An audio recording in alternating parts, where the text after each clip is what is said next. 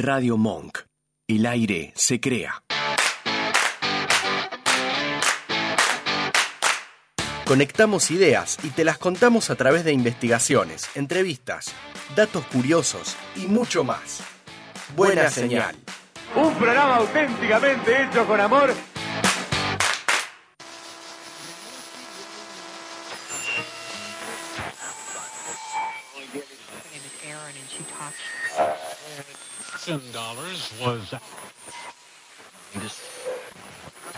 Quédate conectado. Tenemos buena señal.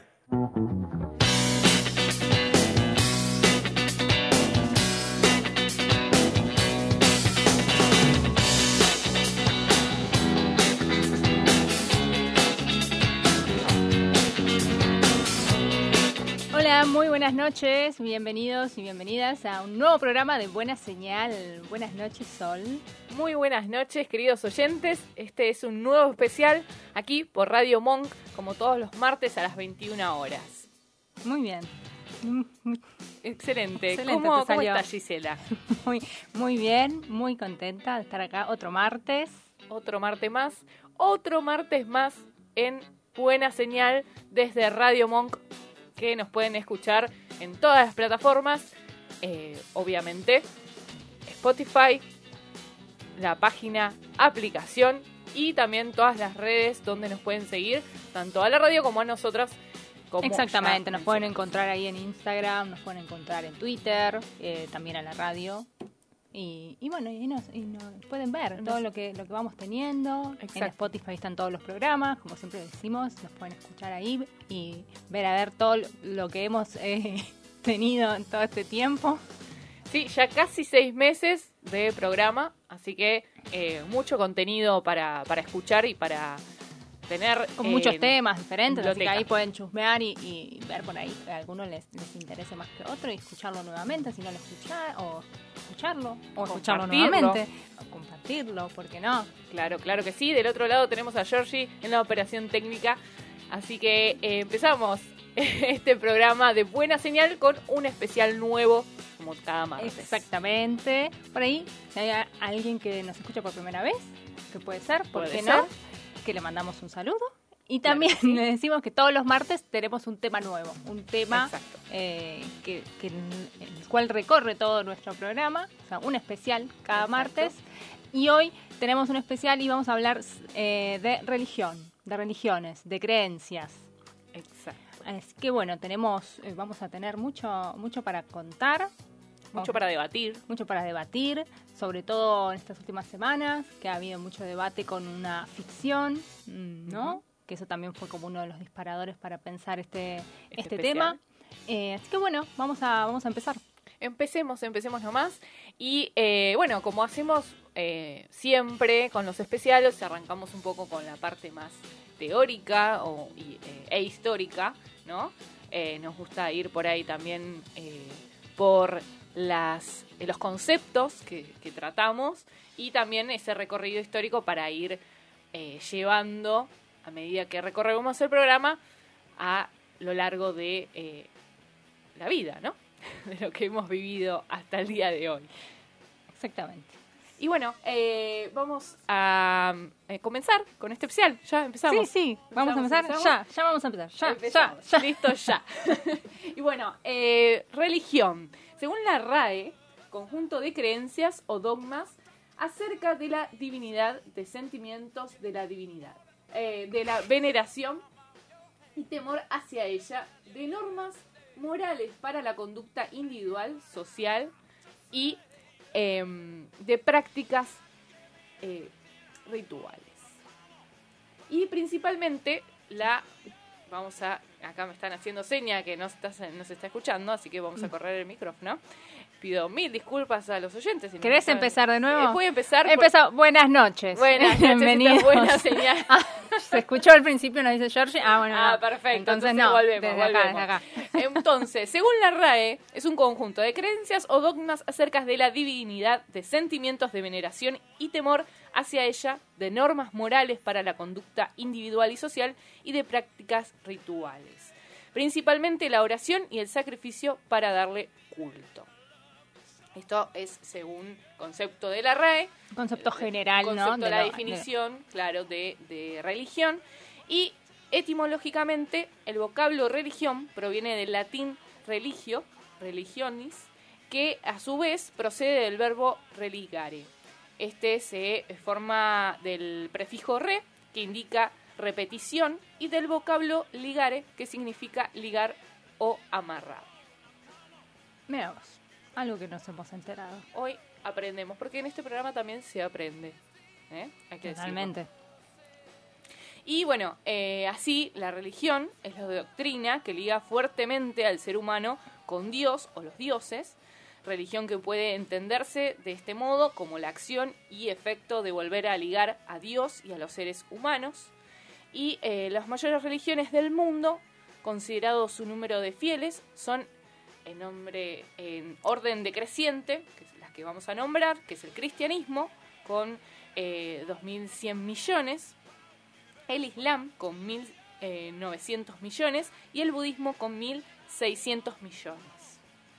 Eh, obviamente que eh, después podemos agruparlas y definirlas por tipos de eh, religión según el concepto eh, teológico, ¿sí? Y eh, tenemos el teísmo que supone la creencia en entidades divinas absolutas, creadoras del mundo y provenientes que a su vez se divide en monoteísmo, politeísmo y dualismo. Esas tres definiciones. ¿Querés mencionarlas, Gisela? ¿Cómo no? Te agradezco. Bueno, en esto que decías también, eh, lo que hablábamos ¿no? De, los, de los- las mayores religiones en el mundo, considerando los números de fieles, obviamente no que después se desprenden muchas más, pero Por bueno, supuesto, estas son sí. como las... Las eh, tres eh, con como que se agrupan en esas tres para después hacer una Claro. ramificación dentro de cada una. Totalmente. Bueno, y esto que nombrabas del monoteísmo, es, a este grupo corresponden todas las, las religiones que asumen la existencia de un Dios único. eh, y en esta categoría se encuentran el judaísmo, el cristianismo, el islamismo, eh, conocidas también como las religiones del libro. Eh, después está el politeísmo, que so- son aquellas, todas aquellas religiones que creen en existencia de diferentes dioses, como por ejemplo las antiguas religiones representadas en la mitología egipcia, la grecorromana y, la nórdica. Y actualmente se puede mencionar como un ejemplo de la santería en algunos lugares de América Latina. Y el dualismo se refiere a aquellas religiones que aceptan la existencia de dos principios supremos antagónicos, el bien y el mal. Después, bueno, nombro la- las últimas, el panteísmo, según el cual todo lo que existe participa de la naturaleza divina en la medida en que lo divino es inmanente al universo. Y después está también el noteísmo, que implica la no creencia en entidades divinas absolutas, pues se trata de corrientes espirituales que conciben la divinidad de una manera distinta, como es el caso del budismo, por ejemplo. Exactamente. Bueno, eso es como para ir eh, introduciéndonos al tema, eh, ir como clasificando y ordenando y poniendo eh, eh, un poco en limpio, ¿no? Como uno, esas concepciones que ya más o menos... Que son las más tradicionales, Claro, por decirlo de alguna manera, y bueno, y que cada una se ha representado con estas, este tipo de creencias en diferentes dioses, en un dios o quizás en ninguno. Exactamente. Eh, y bueno, justamente eh, hoy vamos a, a tener, obviamente, después una adentrarnos en cada una de ellas y, y lo que se eh, por ahí se puede llegar a, a decir lo que uno tiene como preconceptos de cada una, lo que realmente conocemos y lo que no, que eso también un poco vino con este debate de, de la serie y eh, vamos a ir también ahondando un poco más sobre eso. Eh, Exactamente. y bueno, eh, ¿te parece si escuchamos un tema? Sí, cómo no. ¿Te parece? Sí, sí, si vos me decís, si vos me invitás a escuchar un tema, Yo te eh, invito. bueno, Eh, vamos a escuchar el tema ahora y ya volvemos.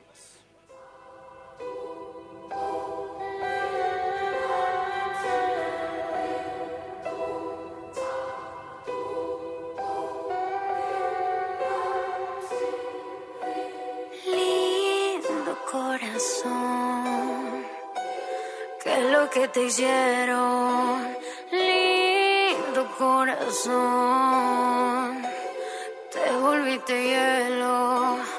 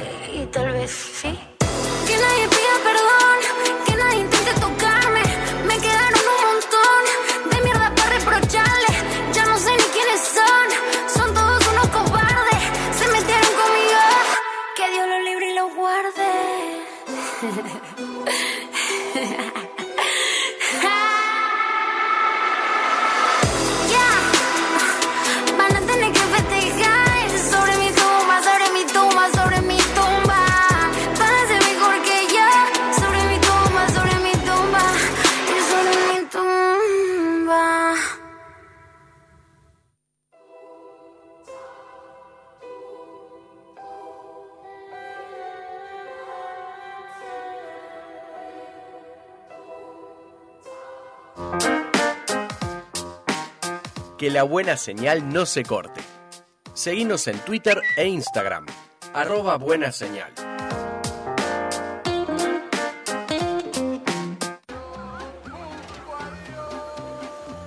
Los hombres pudimos resolver un montón de cosas a través de la ciencia y de la técnica, pero sin embargo hay grandes cuestiones que todavía se nos escapan. Es ahí, en esos huecos, donde aparece históricamente la religión.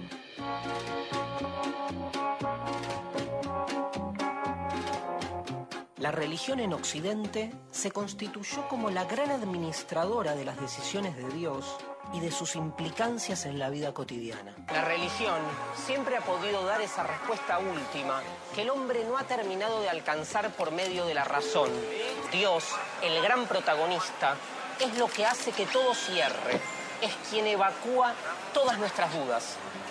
El problema con Dios es que no alcanza con la razón para conocerlo y por eso los hombres tenemos que utilizar otras herramientas para llegar a Él, como por ejemplo la fe. Por eso, creer en Dios tiene que ver más con la creencia que con el conocimiento. Pero no todos están de acuerdo con esto, obviamente. La cuestión de Dios giró siempre en relación a la cuestión de la verdad. ¿Existe Dios o no existe?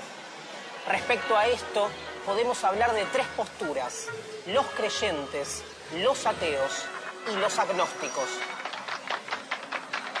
Por un lado están los creyentes, convencidos de que algo sobrenatural llamado Dios existe. En la tradición judeo-cristiana, Dios se revela a sí mismo en un libro llamado la Biblia. Allí se cuenta que Dios crea al hombre y a las entidades del universo desde la nada. Por otro lado, están los ateos, que afirman que es imposible la existencia de algo sobrenatural, ya que la única explicación válida es la científica y la ciencia solo explica fenómenos naturales. La fe de los creyentes es entendida como miedo e incluso como sometimiento, ya que muchos hombres se creen los enviados de Dios y hablan en nombre de Él. Luego tenemos a los agnósticos.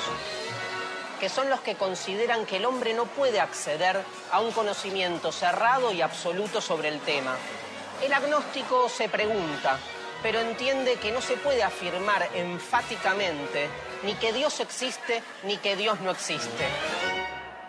Tanto el ateo como el creyente es considerado como una persona dogmática, porque ambos sostienen grandes certezas absolutas.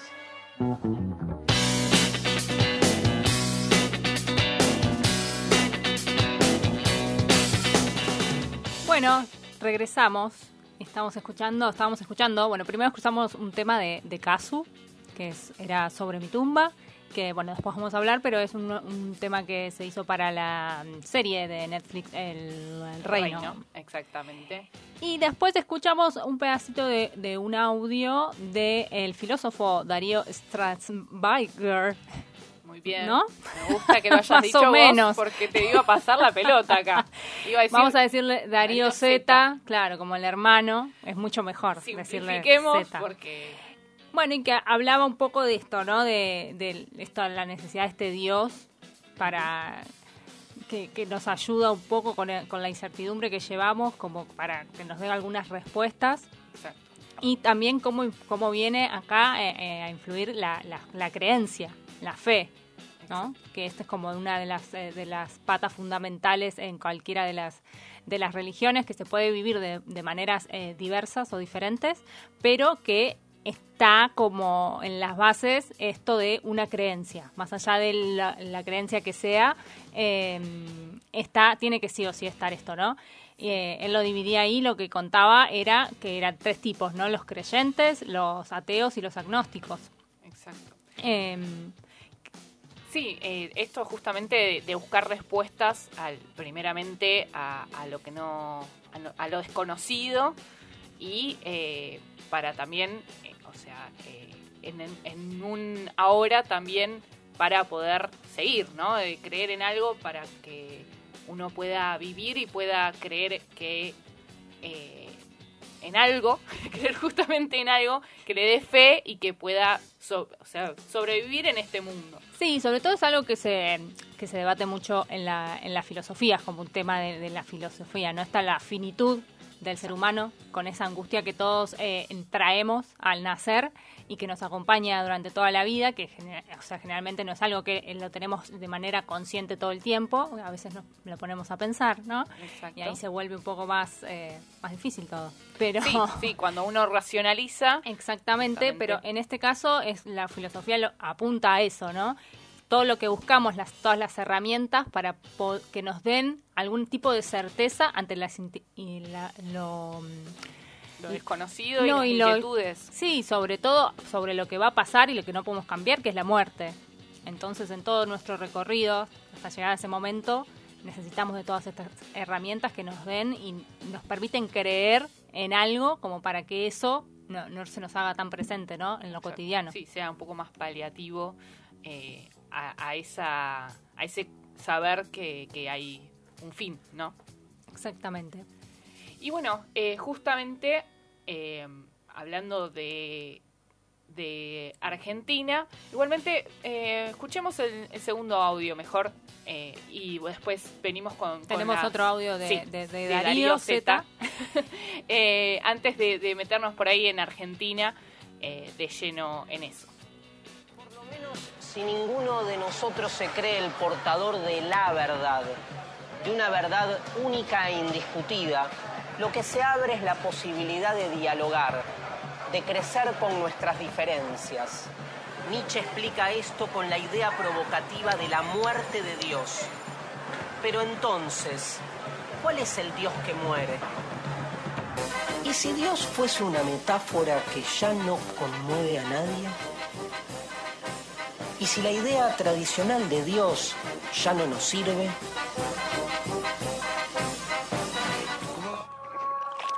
El Dios de la Biblia era afín a las problemáticas de hace dos mil años. Hoy la mayoría de los milagros son producidos por la ciencia. La medicina puede curar la ceguera, tratar la lepra, multiplicar el agua y hasta revivir a los muertos.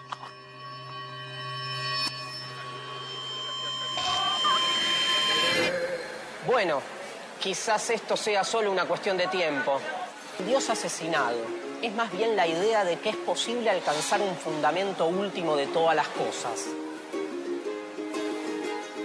El Dios que ha muerto es el que hacía que todo el universo cerrara, el que obligaba a los hombres a vivir de acuerdo con sus mandatos.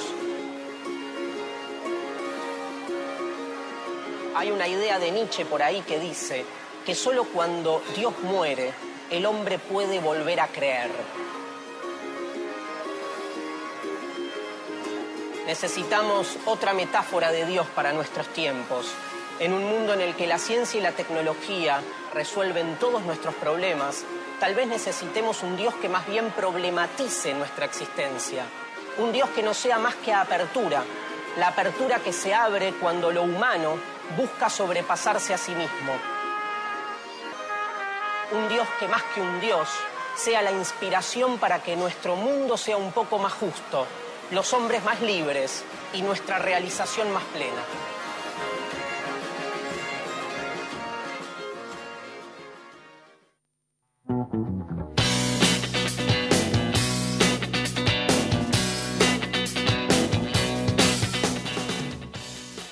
Bueno, y ahí escuchábamos otro pedacito de un audio de, de estas, como más que nada son eh, reflexiones filosóficas, ¿no? En este caso, eh, un poco con esto, lo que escuchábamos en el audio de, esto de, de, Nietzsche, que proclamaba la, que Dios ha muerto, y esto, el, significado, ¿no? No sobre la literalidad del hecho, sino de que, sobre todo, de de pensar y analizar y debatir sobre esos cambios, ¿no? Sobre ese como ese Dios eh, todopoderoso, ¿no? Que eso es lo que lo que se pone en juego ahí es el, debate que, que, entra. Exacto. Y también, o sea, después lo vamos a seguir viendo, pero también tiene que ver un poco con estas diversificaciones también en las creencias, en las religiones que se han ido dando a lo largo del tiempo, ¿no? Exacto. Sí, que mencionaba justamente también eh, que esta muerte viene un poco de la mano de la tecnología y la ciencia que ha dado respuestas que antes no se da, no tenía el ser humano. Entonces, eh, estas soluciones que habían dado la ciencia y la tecnología hacía que eh, este Dios todopoderoso ya no tenga el mismo significado, ¿no? Y que no, no corra de, de la misma forma para, para aquellos creyentes. Totalmente sobre todo por todo, obviamente lo que decías, ¿no? Todos los, cambios que ha ido viviendo la humanidad. Exacto. Y, Esas eh, evoluciones, por decirle de alguna forma. son todos por ahí. Hay muchísimas otras eh, necesidades que se van tomando, ¿no? Claro, van mutando las necesidades por el cual eh, el ser humano sigue creyendo o sigue teniendo. por eso también muchas de las religiones tradicionales, también lo vamos a ver, ¿no? han ido como no se han podido ayornar mucho en esta de, de seguir con lo, con lo tradicional y bueno a eso ha tenido sus, consecuencias, digamos, ¿no?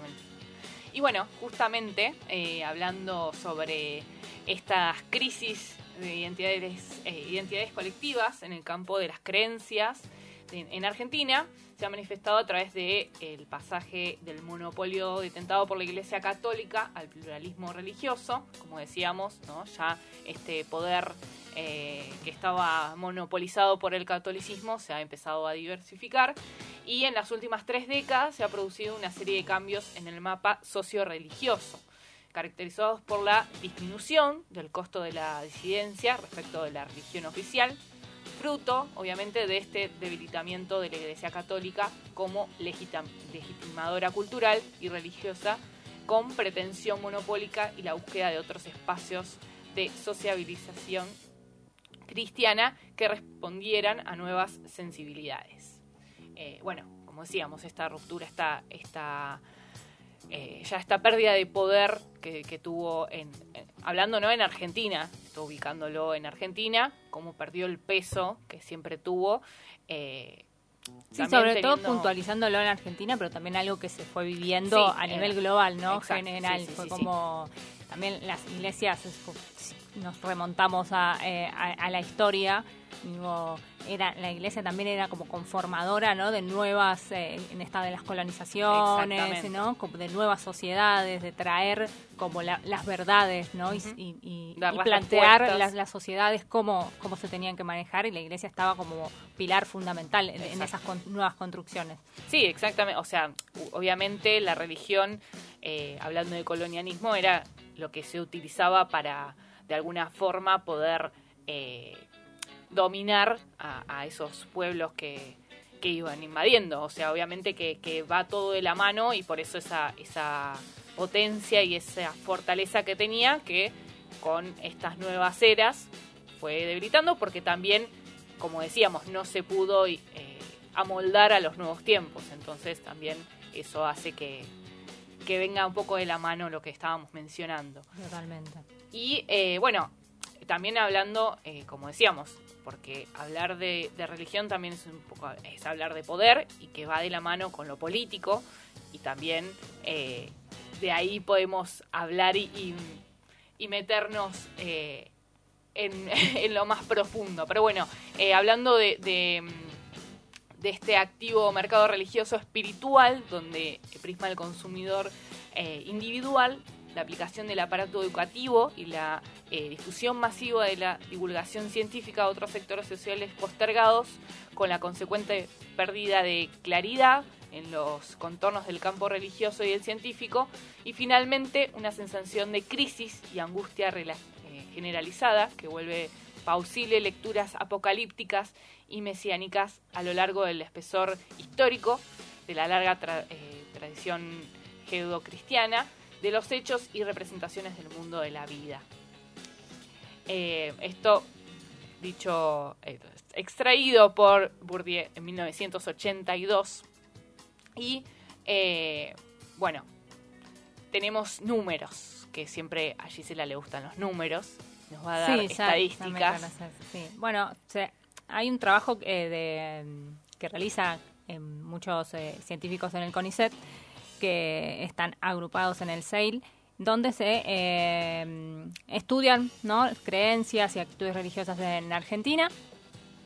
Y el último, una, segunda encuesta nacional que se hizo sobre eh, creencias y actitudes religiosas en nuestro país, eh, fue la última que tenemos desde el año 2019 y esto nos da algunos números como para que también podamos eh, relacionar un poco esto que estábamos diciendo de los cambios que han venido sucediendo a lo largo de, la historia, ¿no? con lo que respecta a las creencias en, el país. Bueno, según esta encuesta, el número de personas católicas cayó del 76,5 al 62,9 entre 2008 y 2019 y entre ellas el 74,3 personas dijo que no asiste nunca al culto o va solo en ocasiones especiales. El culto por ahí le decimos lo que significa es ir a la iglesia, ir a la misa, ¿no? Eh, particularmente. Eh, a su vez, eh, las personas que manifiestan no tener ningún tipo de religión aumentaron del 11,3% al 18,9%. Y los evangélicos tienen un crecimiento del 9% al 15,3%. Estos son en datos de la primera vez que se hizo la encuesta a la última vez que se hizo en 2019, ¿no? Exacto, en comparación. Exactamente. Y bueno, también otro dato que nos da esta encuesta es que solo la mitad de quienes dijeron no tener eh, religión no tener religión son ateos o agnósticos. El resto afirmó que se relaciona con Dios por su cuenta o sostiene otro tipo de creencia, como la energía, la suerte o la astrología.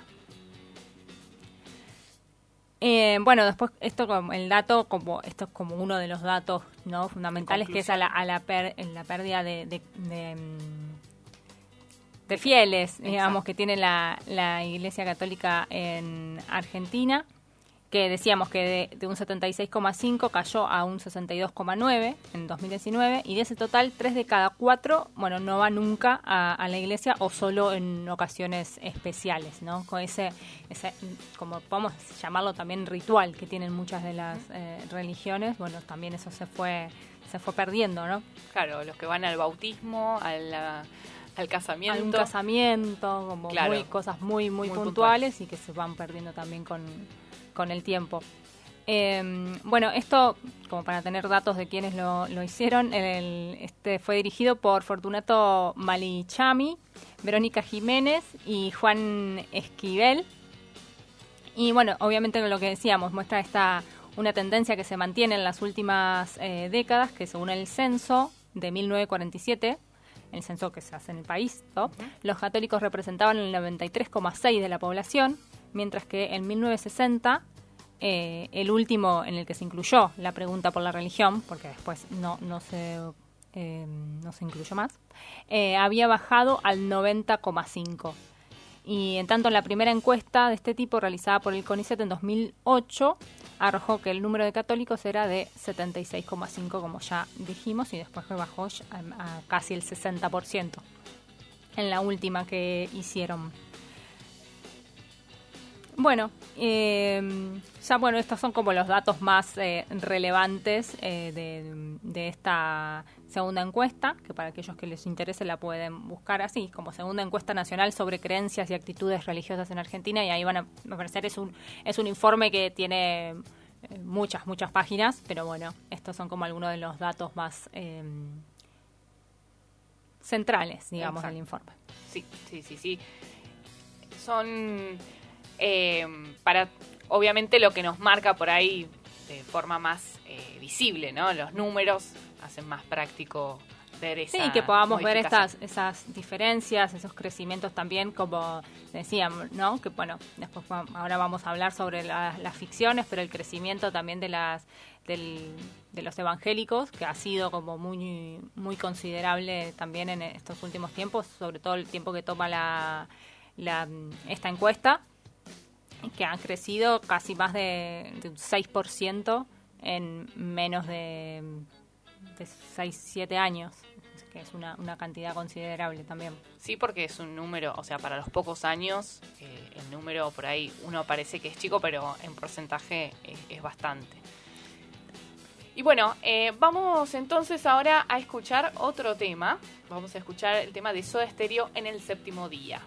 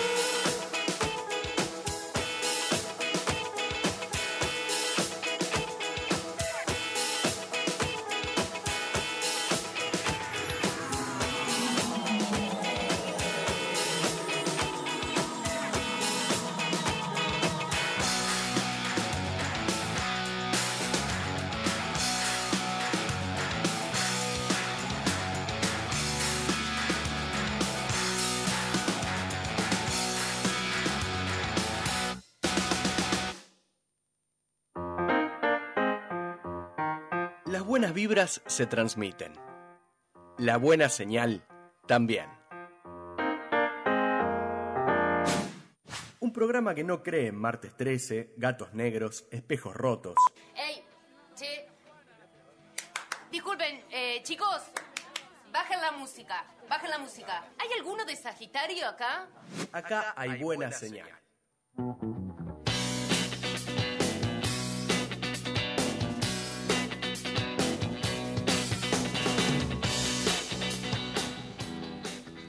Bueno, estamos de vuelta. Estábamos escuchando. cantando. No, no se escuchó. Ah. Quédate tranquila que nadie escuchó. Eh, igualmente podés cantar, podés cantar Sí, a la cual- gente. cualquier, en cualquier momento. Dale. Pero hacemos un especial eh, mío. Bueno, cantando. karaoke. Especial karaoke. bueno, estábamos escuchando el tema de Soda Stereo y ahora eh, nos metemos ya con la ficción, ¿no? Y lo que. Todo lo que se estuvo esto- hablando. sí, sobre todo porque bueno, el tema de las religiones es como un tema también en las ficciones que está traspasa, ¿no? Todas las representaciones que, que- que se hacen generalmente cualquier cosa que vemos hay hay algo, ¿no? Relacionado con la religión, algún Sí, es un tema controversial que siempre termina eh, trayendo debates, porque no es la primera vez, pasó también con otras que vimos también en pandemia. Eh, Sí, fundamentalmente, a ver, vamos a hablar de, obviamente, de lo que pasó con la serie de Netflix Argentina, eh, El Reino. Eh, también vamos a nombrar otras, pero esta fue como una de que tuvo también esto mucho mucho debate, mucha controversia. Eh, se refiere a una a un pastor evangélico y toda toda su familia que tienen una una iglesia evangélica obviamente Eh, y bueno y hay un montón de ahí de, de- de cosas eh, turbias digamos no que mm, que se van desarrollando eh, no spoilemos por las dudas. no, pero, bueno, más o menos, esto está en el tráiler. No, no, todo lo sí, estoy sí, diciendo. Hay una candidatura eh, que primero lo tiene este pastor como vicepresidente en una fórmula, después, bueno, pasa algo y se va a convertir en, él el, el candidato a, a presidente. Y después de atrás, bueno, todo, todos unos manejos de, de poder, de Sí, que se a va los mezclando mucho de, políticos. de la utilización de, de- de esta, de esta iglesia, la utilización que hacen los externos a esa iglesia, los mismos que están en la iglesia, y también eh, la creencia, ¿no? La fe, como digamos, como la puede tener cualquier persona que, bueno, en busca de por ahí esto que hablábamos al principio, ¿no? Encontrar alguna respuesta y, y en que en ella obtiene de, de, de manera, ¿cómo decirlo?, desinteresada, por decirlo de alguna manera, eh, y, se, y se ve como reflejado en que en esa, en esa iglesia puede, puede llegar a encontrar algunas respuestas. Eh, bueno, obviamente es, es mucho más amplio, pero más o menos es lo, lo que se ve y bueno, obviamente molestó muchísimo, sobre todo en, en, las, en las evangélicos, el- la Federación de Iglesias Evangélicas que, que están ahí todas representadas en la Argentina, que sacaron un, Un comunicado. un comunicado en el que, bueno, obviamente eh, no, no están eh, muy de acuerdo con todo lo que lo que Lo se, que se puede muestra. ver en, en esa mm, en esa ficción. Sí, sí, y ahí entró en debate cuando es ficción, es ficción, eh, si realmente vamos a, estar eh, poniendo en tela de juicio todo lo que se hace como ficción, cuando en realidad justamente eh, es una, eh, una recreación, un relato ficción y no mostrando una verdad. Entonces ahí viene también un poco eh, esa, esa ida venida de, de- de contrapuntos que se vio con, con esta serie. Sí, y después como también ver en este tema, bueno, cuando eh, no, nos parece que algo es, es más verosímil, cuando no, cuando está bien y no, porque muchas veces también nosotros nos ligamos por nuestras propias creencias, ¿no? Exacto. Y que entonces para nosotros puede ser cierto y bueno, para otros que tienen otras creencias eh, está es contrario en las antípodas a, la- a- a lo que para ellos es lo verdadero o, lo- o- o sus creencias. Eh, hay una nota muy, muy interesante de un cientista social de- es un investigador del CONICET. Bueno, yo estoy trayendo muchos investigadores del Y CONICET. está muy bien, está muy bien. que es Marcos Carbonelli, pero bueno, pueden encontrar la nota completa en, en revista Anfibia. Eh, y bueno, habla un poco de, de esto, ¿no? Eh, él se refiere a esto de a la hora de tematizar el, el fenómeno religioso, que siempre también un poco redituable, ¿no? En todas las ficciones. Está hablando específicamente de las ficciones. en las series más famosas de los últimos tiempos observan un denominador común, un mundo eh, que es, ese mundo es configurado como una amenaza y como un territorio a eludir. Eh, nombra, por ejemplo, el cuento de la criada, eh, poco ortodoxa, que esta fue una de las series que más vistas en cuarentena. Exactamente, que retomaba un poco desde la subjetividad y construía una línea de fuga de un contexto de creencias y lazos como comunitarios opresivos, ¿no? poco ortodoxa, si quieres comentar un poquito como eh, sí, en, bueno, en realidad eh, poco ortodoxa eh, es va por el lado sí eh, perdón estaba estaba atenta leyendo lo que venía después te, pido disculpas. Estaba adelantada unos segundos. Poco ortodoxa bueno trata de mostrar como lo más justamente ortodoxo como la palabra la serie lo dice del judaísmo y bueno, cómo lo vive eh, una chica eh, eh, dentro de su familia, de su entorno y cómo, sea, ver un poco por ahí para aquellos que me incluyo, ¿no? que no, no tiene ese conocimiento por ahí de, de, lo más profundo de las ortodoxias, cómo se manejan, cuáles son sus, sus, estilos de vida. nos mostró un poco desde ese lado cómo lo vive alguien que, en este caso, bueno, eh, estamos viendo una historia en particular, como lo vive ella.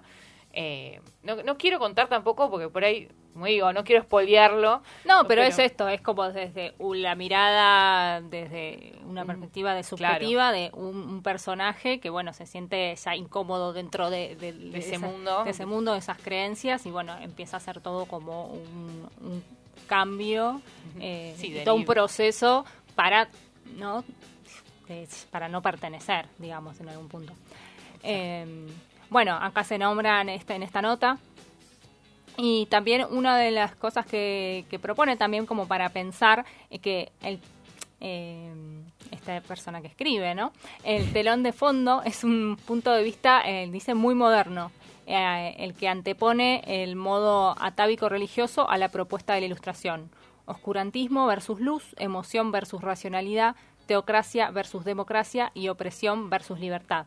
Entonces, lo que dice es que cuando se proponen estas eh, temáticas, estas, estas representaciones de las religiones, siempre nos ponemos de un lado, ¿no? O del otro. O del otro. siempre es como que se, es como que no hay un punto intermedio de, bueno, de contar, no sé.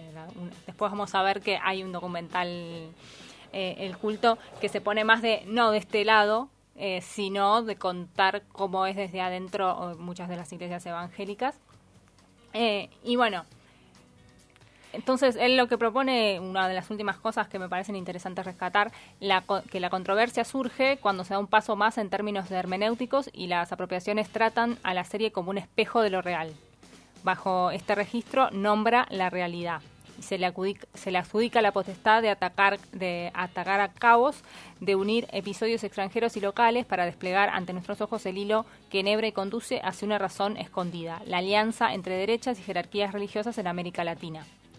Lo que es, como un subtexto para bueno el texto que, lo que de lo que propone. En realidad, por ahí como para hacer un resumen, es como lo que él dice es que bueno tiende a, mostrar algo que estaba como oculto, ¿no? Que no veíamos, pero que en realidad es algo que se conoce y, y bueno, en realidad también era lo que decíamos, esto de, de globalizar como generalizar. generalizar, ¿no? En, la idea de que, bueno, funciona así y que todo funciona de esa manera. Y también puede tener, que eso tiene como todo, ¿no? Matices. Exacto. Sí, eh, bueno, justamente eh, yo encontré varias críticas, o sea, desde el otro lado, ¿no? sin, sin eh, defender un lugar u otro, ¿no? Pero sí para tener en cuenta que eh,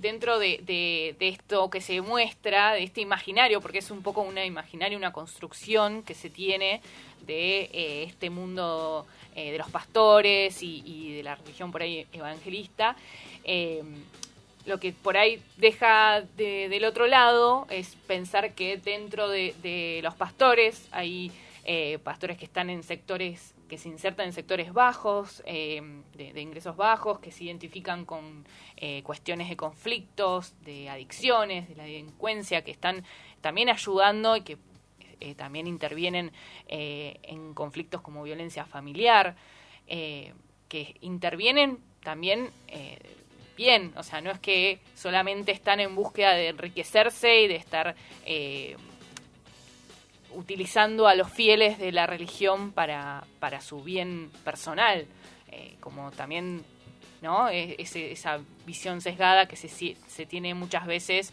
eh, por ahí por lo que ese imaginario y esa construcción que se tiene en la sociedad.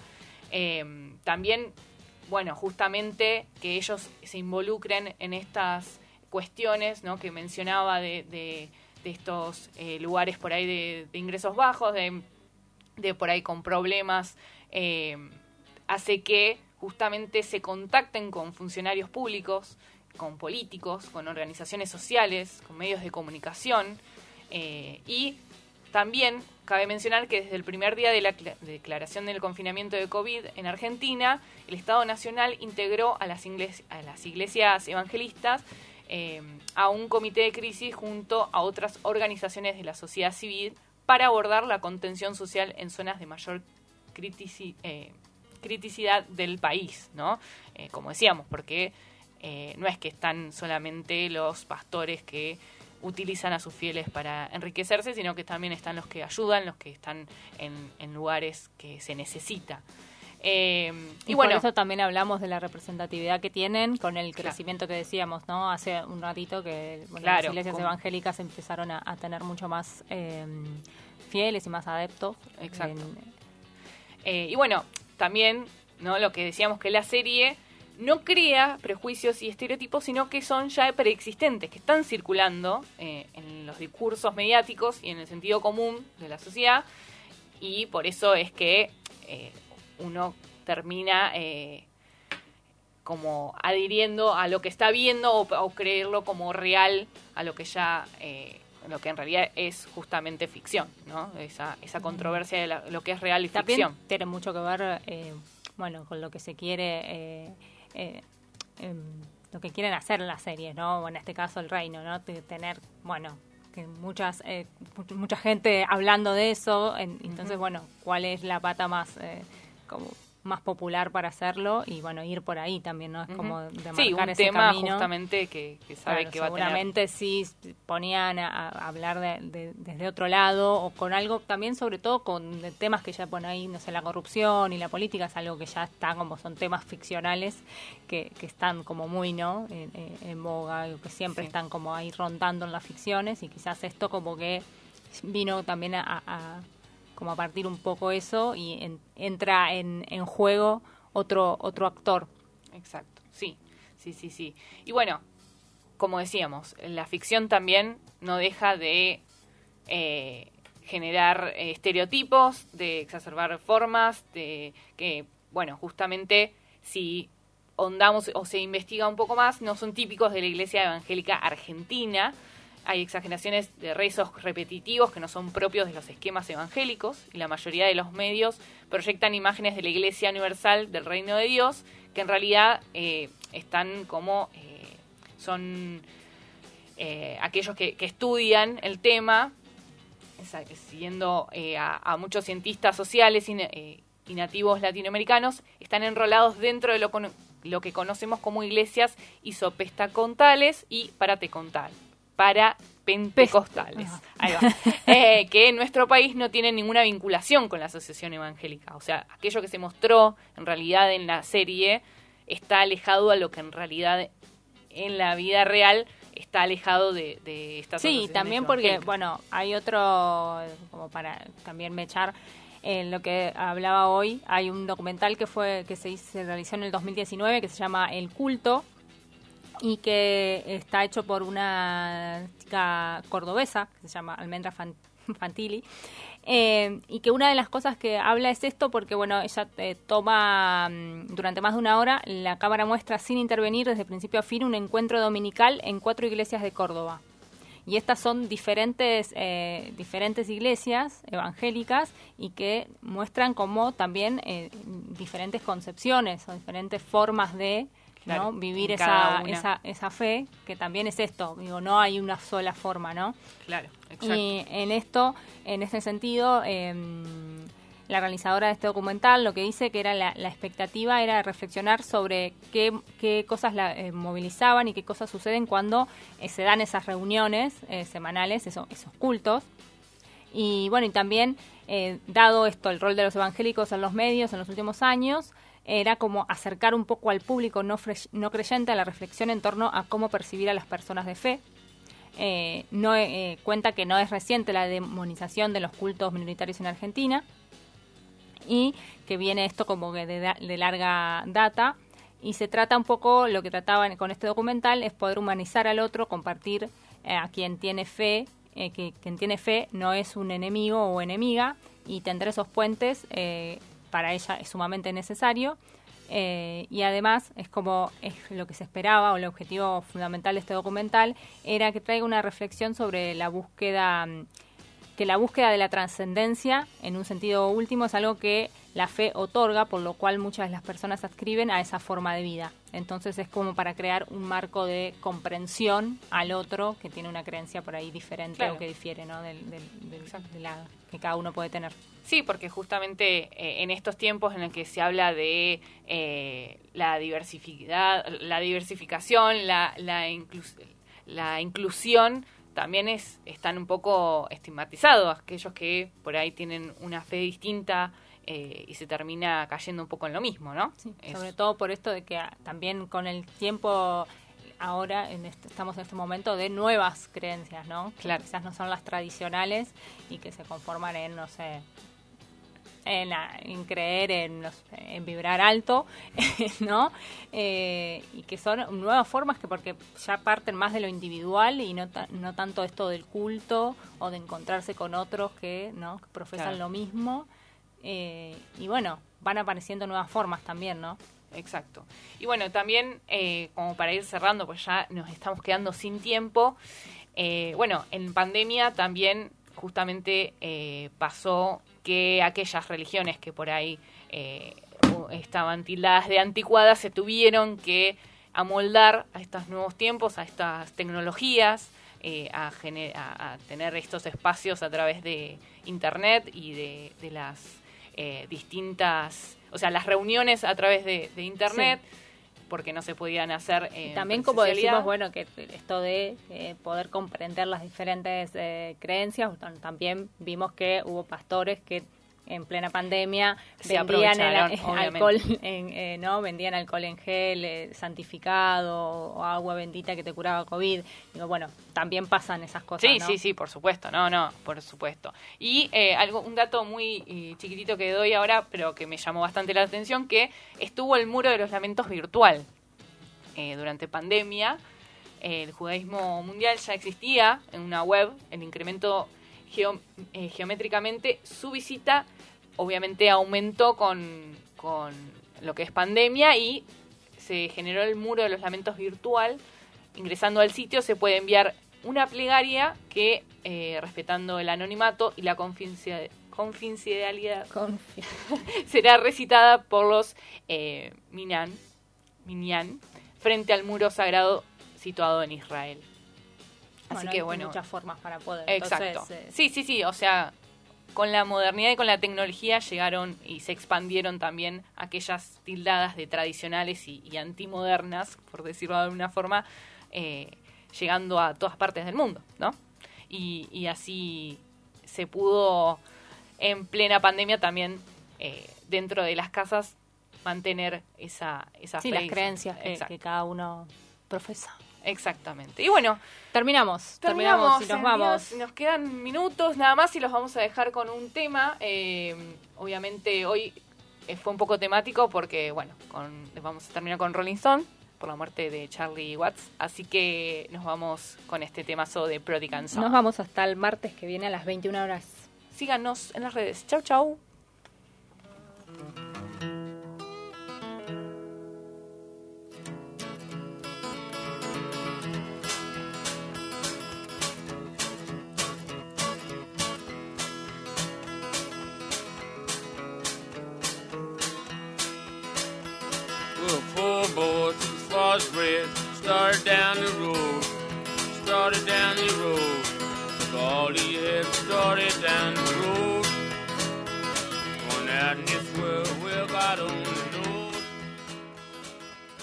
Radio Monk.